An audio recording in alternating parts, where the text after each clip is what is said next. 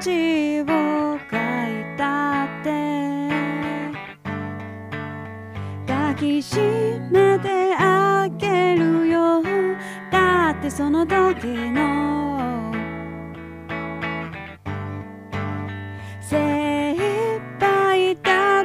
たもん恥をかいたって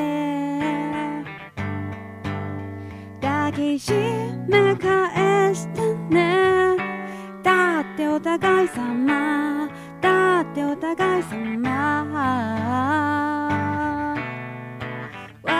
私たち。どうもママリリです、えー恥を抱きしめては育児と音楽活動に奮闘する私ママリリが心を強く揺さぶられた出来事についてバカ真面目に向き合い話していくそんな番組です、えー2月になりましたが皆様いかがお過ごしでしょうか、えー私は花粉のあの薬を処方してもらってお見事に お見事にあの花粉の症状収まったんですけどなんか薬の副作用がすごいあってなんかものすごく眠くなったりとかこうだるくなったりとかこう心臓が夕方にバクバクしたりとか結構動動悸めまいみたいなのがあったりしてね。さてどっちの辛さを選びましょうか？みたいな。まあ次ねあのあのクリニック行った時にそれを伝えて薬変えてもらうのかなとか思ったりしつつはい。そんな感じなんですけれどもあのですね髪の毛を初めてブリーチしてきました。ちょっとあの音声で聞いてる方はわからないと思うんですけれども、うん、本当はねその2月の10日にあのアルバムセカンドアルバム「ディアパストミーのリリースパーティーみたいなのをしようと思ってまして来てくださいぜひね。でそれに向けてあの結構パーッとこう明るい配当にしようと思って人生で初めてのブリーチをあのしてみたんですけれどあのもうちょっとねこうハッとする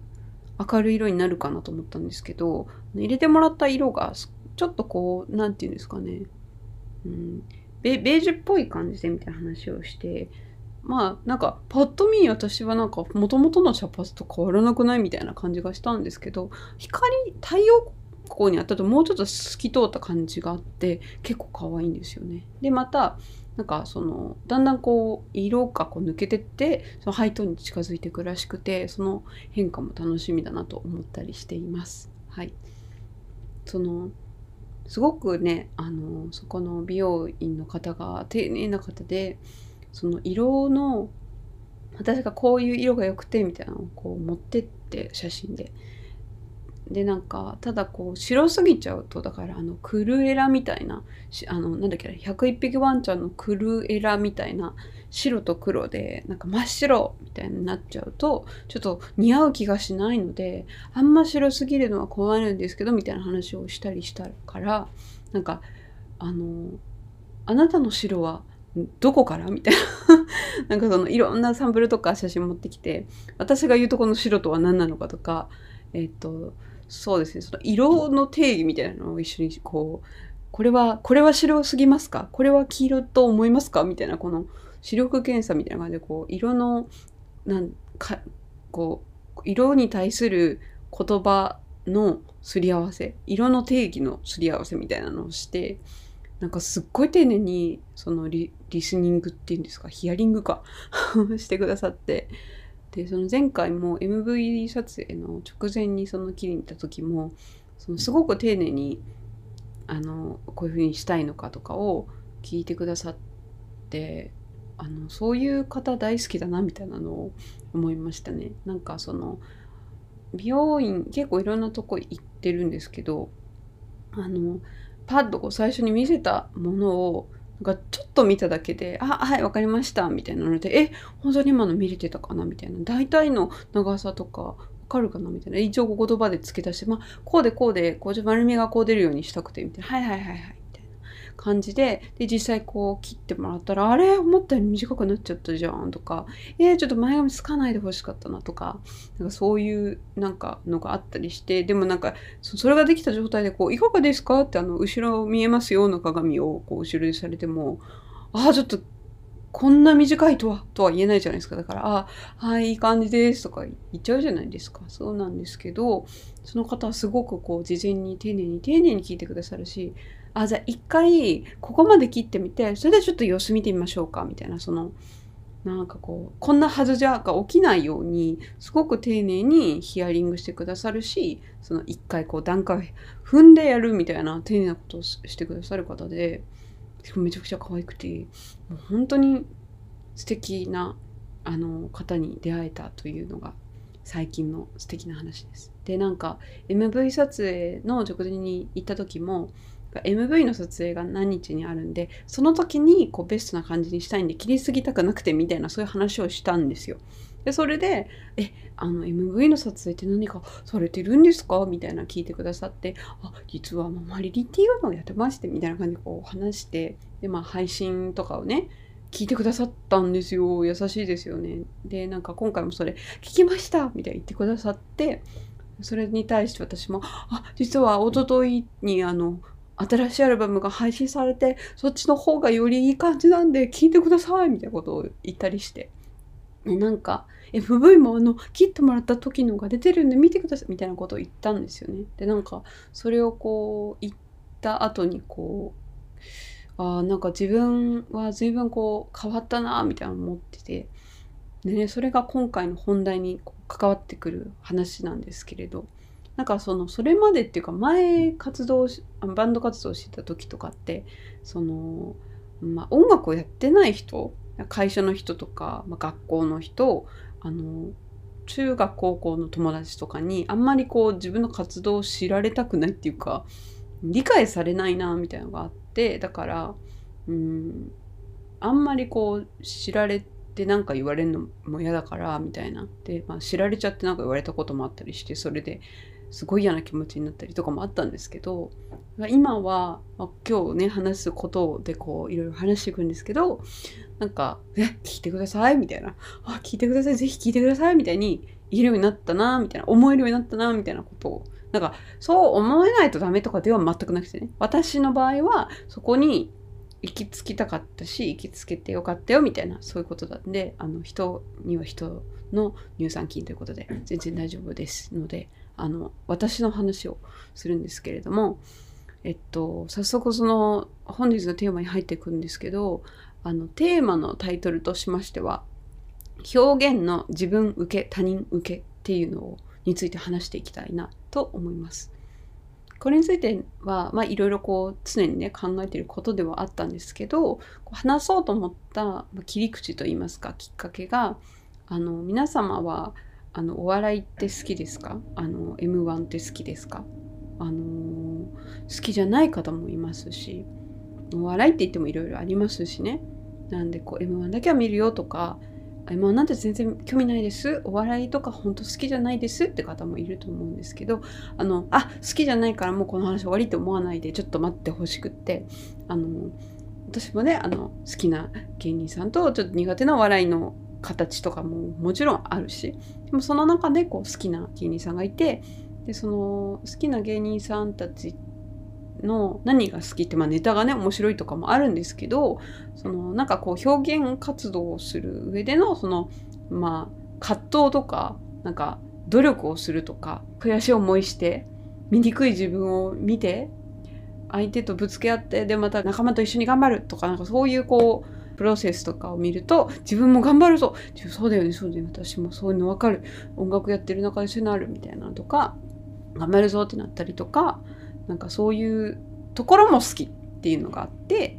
あのラジオ聞いたりとかインタビュー読んだりとかも結構その好きなあの芸人さんっていうかコンビとかのはしたりするんですよね。で、うん、なんですけどまあそれはでもね音楽あ違う。お笑いだけじゃなくていろんなジャンルのことでそういう何て言うんですかね表現する上での葛藤とかそういう話とかを見たり読んだりは結構好きなんですけどででその去年の m 1グランプリで2位だったヤーレンズさんの「週刊文春」のインタビューを読んでこの間自分にこう響いたところがあってその、まあ、苦労話とかが書かれてたんですよね。そのヤーレンズさんの日の目を浴びない時間の長さがすごくて、まあ、下積みと言いますか。その時の苦悩の話とかが、まあ、そもそもねすごく心打ったんですけどあのなんかお客さんにはすごい受けてるのに作家さんにダメ出しされてみたいなのが関西の吉本時代にあってでなんかちょっとその作家さんに受けないとなんか劇場に呼んでもらえるとかそういうのとか、まあ、同期の芸人と馴染めてないとかヒエラルキーがちょっと息苦しいとかそういうなんか空気に馴染めなくて葛藤してで上京東京に上京してで吉本も辞めてみたいなことをされたらしいんですね。自分たちはこういいネタだと思って、まあ、かっこいいネタだと思ってやっていてお客さんも笑ってくれるのに作家さんにダメ出しされるみたいな状況の時にそのドクター・ハインリッヒさんっていう、えー、双子の女性漫才師の方々えっと、ちょっと世代が上なんですけれどとなんかその苦楽を共にしたというかめちゃくちゃ愚痴を言い合っていたみたいな話があってでそのドクター・ハインリッヒさんっていうのも私すごいもともっとすごく好きだったんですけどそのまあ、双子で女性でっていうことでなんかそういう双子あるあるとか、まあ、女性ならではのその例えば恋愛のネタとかそういうものを期待されちゃうんだけど彼女たちは結構なんかうん、まあちょっと哲学的なちょっとシュールだったり哲学的だったり賢いようなこうちょっとまあある種尖った世界観のあるネタをやっていてそれしてこうダメ出しをされたりするっていうこうまあちょっとこう軸っていうか方向性は違うけどまあ同じような状況だった。2組が、まあ、こう励まし合っていた。お互いの心の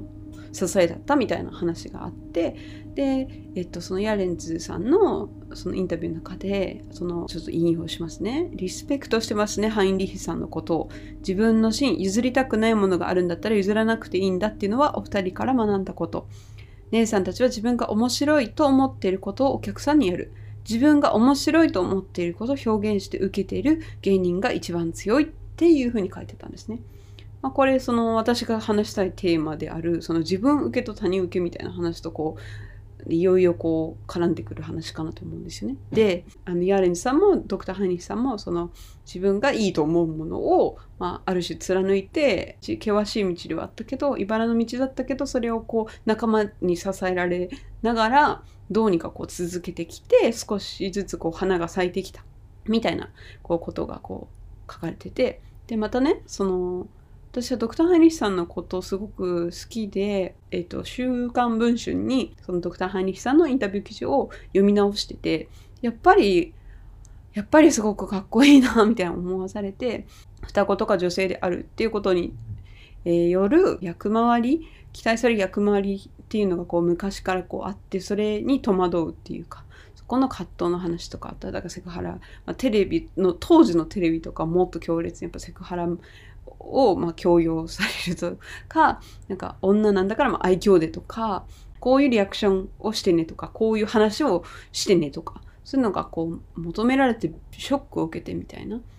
ていうこうまあちょっと挫折みたいなのからそれが嫌になってテレビをやめてテレビ出るのやめて劇場に行ってあのとにかくそういうこと言わせないために面白い漫才作ってやろう。そしてその M1 というその本気のこうネタの面白さを競うところで自分たちが優勝するんだっていうことで、まあ、磨いていくんですよね。っていう話をしていて、まあ、結局その M1 優勝はできなかったっていうのでまた挫折するんですけどそこから今度はその劇場のお客さんとかまあ、そこと向き合っていってより面白いものをっていうのをこう今もこう追い続けてるよみたいな話なんですけどフェミニズム的な視点が詳しくこう書いてあってあの本当全部読んでほしいぐらいこうかいつまめないぐらい全てのトピックでうんうんって思うことがあったんですけどあの今回のその私が話したいことに、えー、まつわる話ですごくこう強く共感するなという部分をちょっと引用しますね。そのドクター・ハイニさんの文春のインタビューでインタビュアーさんがそのフェミニズム的な考えはそのドクター・ハイニさんがその自分自身を守られるために必要とされたのかもしれないですねみたいな投げかけをしたことに対してそうですねと言ってで守りたいものは魂ですよね自分の魂それは自分そのものやしその魂と呼んだものをもうちょっと具現化すると っちゃった。ランドセルを背負った小さい女の子なんですよ。小さい女の子。その子がつまんなそうにしてるんです。その子を笑かさなきゃなんです。で、そのつまらんそうにしている女の子って要するに自分でそういう女の子は地球に半分おるわけですって書いてあってやっぱねこれを読むとなな泣きそうになるっていうのがあります。はい。ちょっとね、意味わかんないかもしれないんで、ここは自分の話をね、あの具体的にしていくんですけれども、自分受け他人受けっていうことで、その人からこういうものを求められる自分にこうこういう風な、まあ、ネタ私だったらこういうような曲とかまあそれは格好とかもそうだし振る舞い方とかもそうだしそういうものがこう期待されるものがあるそうすれば受けるっていう、まあ、需要というかがあるけれどそうじゃない。自分がいいと思うものや自分がありたいもの美しいと思うものとか守りたいものっていうのはそうじゃないって時に、まあ、自分受けと他人受けがこう反対にいるわけですよね。自分が例えば自分がだ他の人が「スカート履いた方がいいよ」って言って自分は絶対にスカートは違う。絶対にズボンを履くんだって。まあこう例えばですよ。例えばそういうふうに思ってた時にどうするんですかっていう話なんですけどまあズボン履くわけですよ。自分がねやりたいことで。じゃあもう人からそれいいねって言われなくなることをなんてに対してどう向き合っていくのかとか自分がいいと思えばそれでいいのかとか、まあ、そういうことについて話していくんですけれど一回ねお話を私のあのこの年表的な話にしていきたいんですけれどもあの私の場合そもそもね音楽を始めたきっかけっていうかが音楽っていうかバンドですよね。その小学校の転校先で、まあ、いじめにあって不登校になったって話はちょくちょくしてると思うんですけどで本当友達っていうかマジ誰もいないみたいな状況だった時にあの近くの近所のあの CD レンタル屋さんその TSUTAYA とかでもなくなんか地元密着型のあのもうなかなくなってたんですけど その1日だん？1がつく日だけなんかめちゃくちゃ安くなるみたいなところがあってそこにその1がつく日に行ってめちゃくちゃ借りて MD に焼いてみたいな。で聴くみたいなことをめっちゃしてた時期があってでその中でやっぱバンドの曲に出会ってあのそこでこう自分がの居場所をそこに見つけて救われたんですよね。でこう生きていていいんだというそれで思えたたのなんかこうときめいたし救われたしその音楽しか自分を理解してくれないその音楽は私を理解してくれるみたいな感じになったんですよ。で、なってでそれをこう聞いたりしてるうちに自分が救われたそういう曲を作りたいし救ってくれたような人になりたいって思ったんですよね。誰かを救いたいっていうよりはかっこいいなりたいみたいな感じになったっていうところでした。であのただまあそこからねそのいろんなこう音楽をこう始めてったりするわけなんですけれどもその実際にその大学入ったりして音楽っていうかまあバンドであの曲作るとかなんか演奏するとかバンド組むだねそもそもとかなんかやるときにそこにも人間関係があるわけじゃないですか。で私は人間関係が本当にことごとく苦手できてたのであのまたそこで悩むんですよ。でその活動していく中であの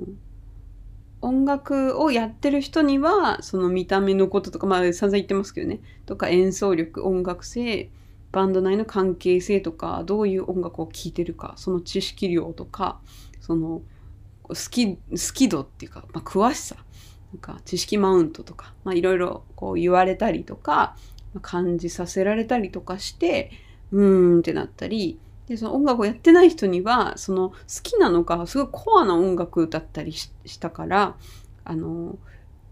うんなて言うんだろうな理解されないかったりなんかいいと思ってもらえないというか聞かない？そういうのはとかあとはなんかパッとこう音楽バンドやってるってしたら「あじゃあ M ステ出たいの?」みたいなこと言われて「うん」ってなったりとかわかんないなみたいな。あ、これ音楽やってるとか言わない方がいいなとか、まあそういうことになってったっていうのがあったんですよね。で、あの、まあ、そのコアなものを好きになってったっていう話をさっきしたんですけど、まあ、いわゆる 90s エモ、ミッドウェストエモとか なんか、ポストハードコアとか、まあなんか、そうですね、なんか、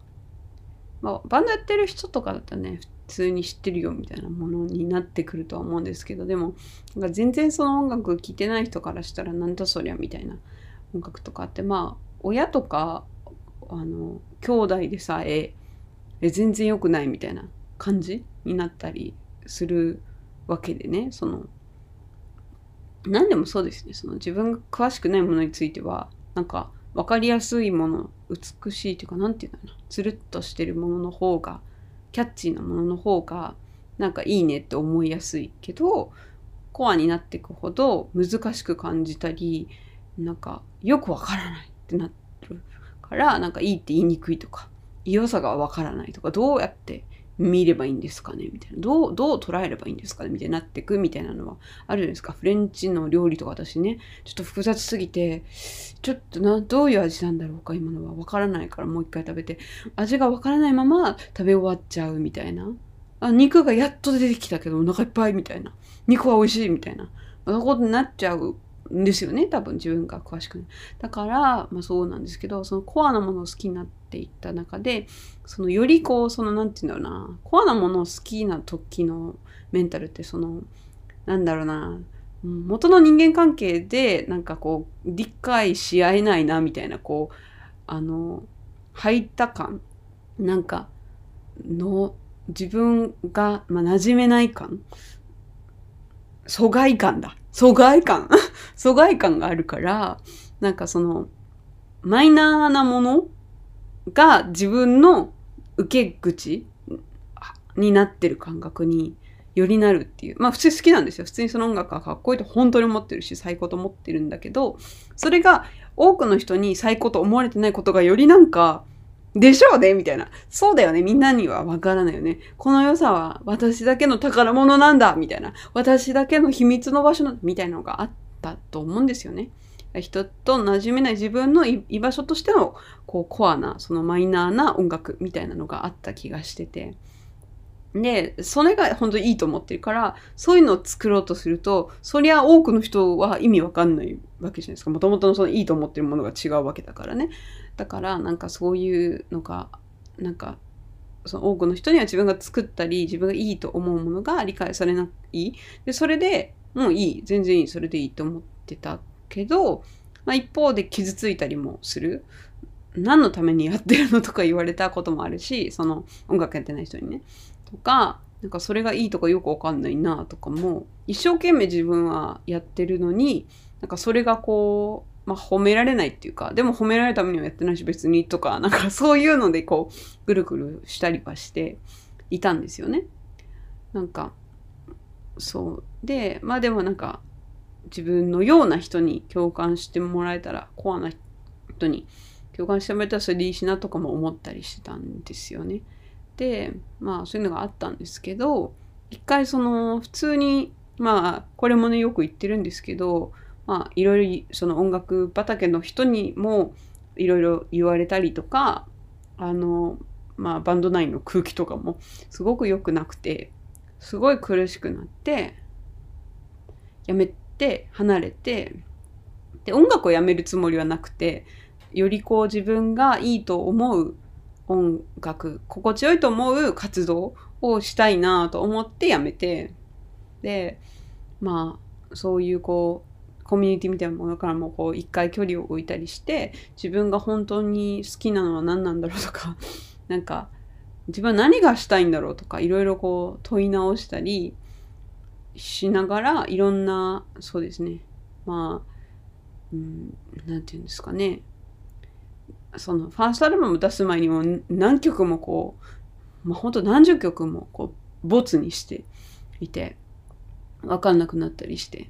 ていうのを経てでなんかその一個一個こう確かめながら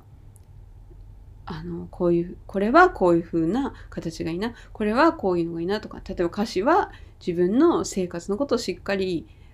書いていて自分の中で説明ができてたとえそれがこう人にがこうパッて読んでも意味が分かんなくても自分の中で筋が通ってるものでありたいなとか例えばなんか生活がこうちゃんと出てもいいなとかそういうものがこうあったりしてねなんか歌詞についてもねなんか言われたことあってもう本当嫌になっちゃうんですけどね。まあまあいいんですけどまあ、なんかそれが嫌だったとかそういうのに対してあの何て言うんですかね自分なりの答えっていうか説明ができる状態に全てにおいてしていくみたいなことをしたりなんかそのうまくならないとお話にならないなとか思ってめちゃくちゃ練習し直したりとかまあ今もねそれはあの日々やってることなんですけど、まあ、そういうことを一個一個こう自分の中で考えたりあの練習したり取り入れたりみたいななんかいろいろやってで、ママリリを始めてでなんかそのなんだろうな自分がまあ本当にいいと思うものをとにかくやってっていうところからこうリスタートしたんですよね。で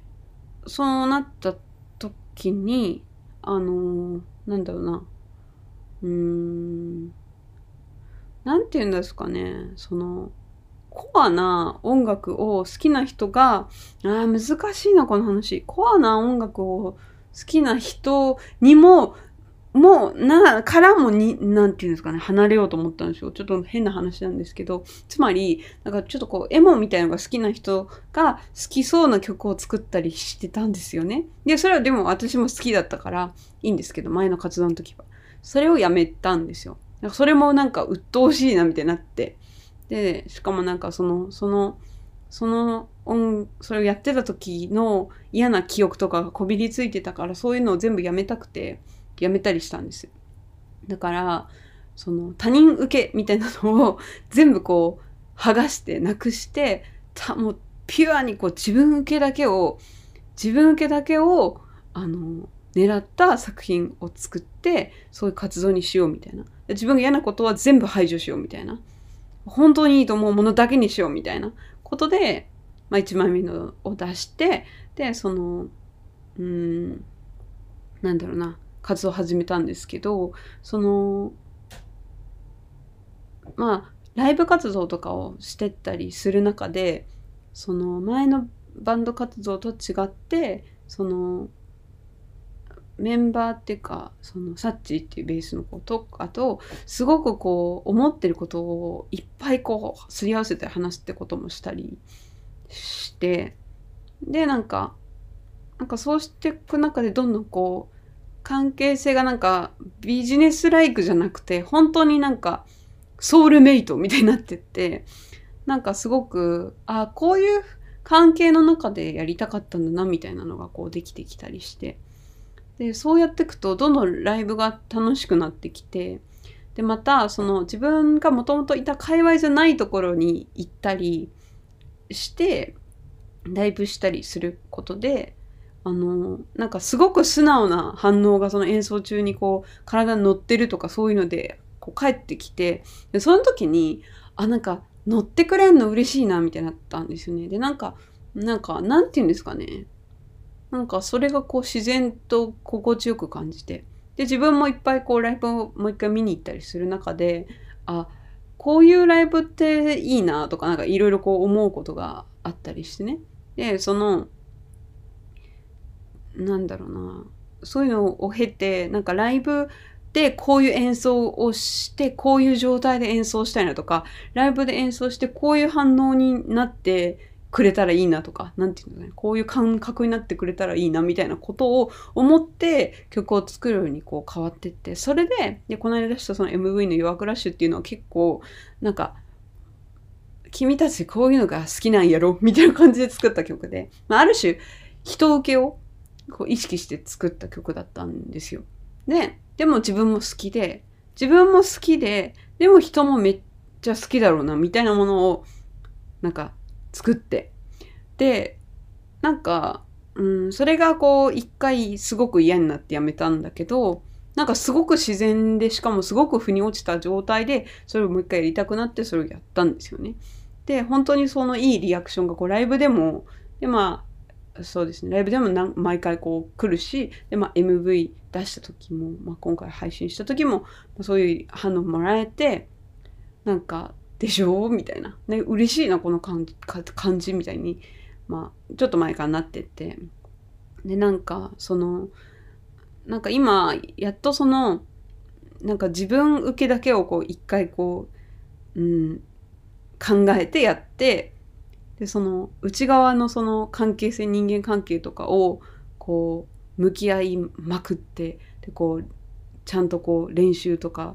なんだろうな、まあ、理論とかもね学び直したりとかいろいろしてなんかいっぱいこう自分がやってることを全部こう問い直したりいろんなこと試したりしたことで内側のことがこうしっかりしたから自分受けみたいなのが。その自分受けをあのちゃんとあの自分受けしてる上でさらに人にこういうふうにこうな感覚になってほしいとかなったらいいなとかなんかそういう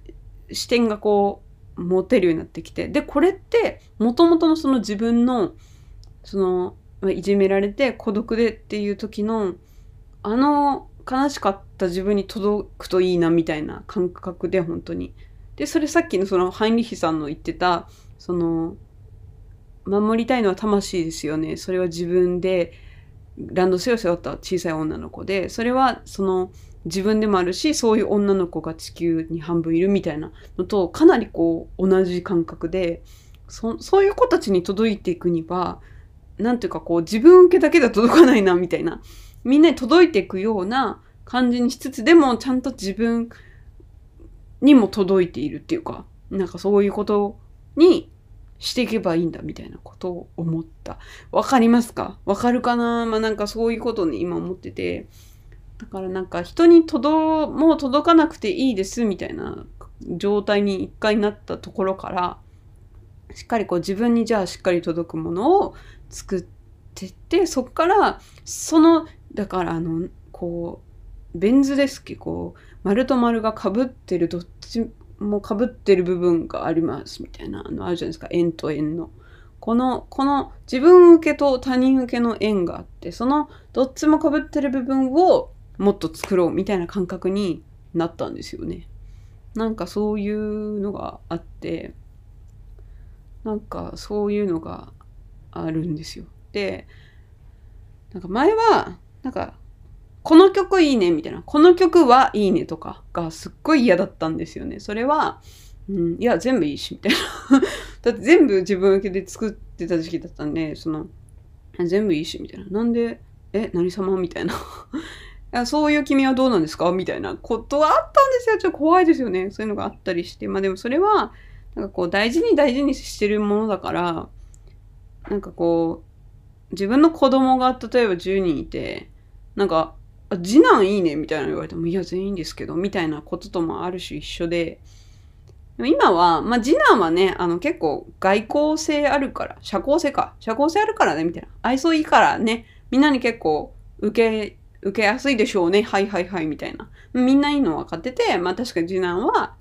受けはいいでしょうね、みたいな感じ、でしょうみたいな感じになってきた。っていうのがあります。ちょっとわかるかな？今日の話。そうですね。まあ、なんかこう曲をっていうか、まあ、作ってるからこそのその葛藤とかこうちょっと気難しい感じとかがあってなんかそこがこう一つこう抜けたなっていうのがありますね。うん。はい。そういう話がしたかった。で、まあなんかとにかくそのハインリヒさんのまあ、ヤレンズさんもですけどねの話がすごく良くてなんかこう悔しい思いをしてそこでちゃんと自分に向き合って磨くってことをしてでまあ面白いと言わしめるみたいなで気高くある美しくある面白くあるみたいなことを頑張ってるっていう姿が自分のありたいと思ったりやこうややってるつもりのこととすごく同じだなと思ってすごく尊敬するし希望だし自分もそういう希望になれるようにやっぱなんか年を取るごとにあの、なんていうんですかね、わ、うーん、年を取っても楽しそうって思いたいじゃないですか。なんか、若、あ、これちょっとあれですね。でも、エイジズムの話でやりたいんですけど、まあなんか、年、なんか若くていいわね、みたいな。何でもできるわね。希望があって今が一番楽しい時よ、みたいな言葉が、あちょっと嫌で、えー、なんか年取るごとに楽しい方が良くないみたいな。やっぱ美味しいものは最後に食べたいよねみたいなのがあるタイプなのでなんか結構絶望した時期があってそのあえー、今大変なのに年取るともっと大変で楽しくないんだみたいな思ってて。暗まあでもねそういう時期はあってもいいしね。なんかそういう気も感覚もあるんですよ、ね、だからそういう時があったんですけどだからこそなんかその年をとっても女でもそのまあ、男社会ですか？お笑いもだけど、バンドもそうで、男社会だけど、そん、まあ、てかまあ世の中もですよね。だけど、だけど、その中で女でも、そしておお母さんでも、子供がいても、まあもちろんいなくても、その、なんかこう、なんかできるっぽい、みたいな。なんか楽しそうっぽい年とんの、みたいな風に思えるランドセルしょった女の子っていうか、まあ、ひいては昔の私、その引きこもりっていうか、不登校になっちゃって、えー、悲しくなってた。悲しかったな。本当に寂しかった。そういう自分に届けるつもりでやっていきたいなみたいなのを思ってるんで、なんかその、いろんな曲を作っていくし、やっていく中で、その、自分だけ本当に自分だけに届けばいいじゃなくて、また、その人に、その、こういうのが受けるからそれをやるだけでもなくて、まず自分がすごくいいと思うっていうのはもう大前提な上で、きっとこの子は、あの、いろんな人になんか喜んでもらえるなみたいな子もいっぱい作ってこうみたいなことを、まあ、そうですね、アルバムを作る、作っていく中でそうそういう感覚になってってで今その3枚目のね 曲を作ってるのはもう結構ガンガンそういう曲を結構今作っててそういうのでこうなんですかね届いていったらいいなみたいなのを思ってますよっていう話でした。ちょっと長い、長いですかね。わかりましたかねもう一回これも聞き直して意味わかんなそうだったら撮り直すしかない。これ実は撮り直してるんですよ、2回目で。もう何回話しても難しいですね。こういう話って。っていうところです。はい。はあ、疲れた。はい。では、えっと、あのですね、Dear Past Me というセカンドアルバムがあの配信されてますので、リンクコアがあって、リンクツリーからいけると思うんで、ぜひたくさん聴いてほしいですし、2月10日にリブハウス、下北沢リブハウスでお昼12時半から、えー、ライブがあってリリースパーティーがあるんで、ぜひ買いに来てほしいし、ライブ見に来てほしいし、あの、喋ったりしてほしいです。はい。そんなとこですかね。はい。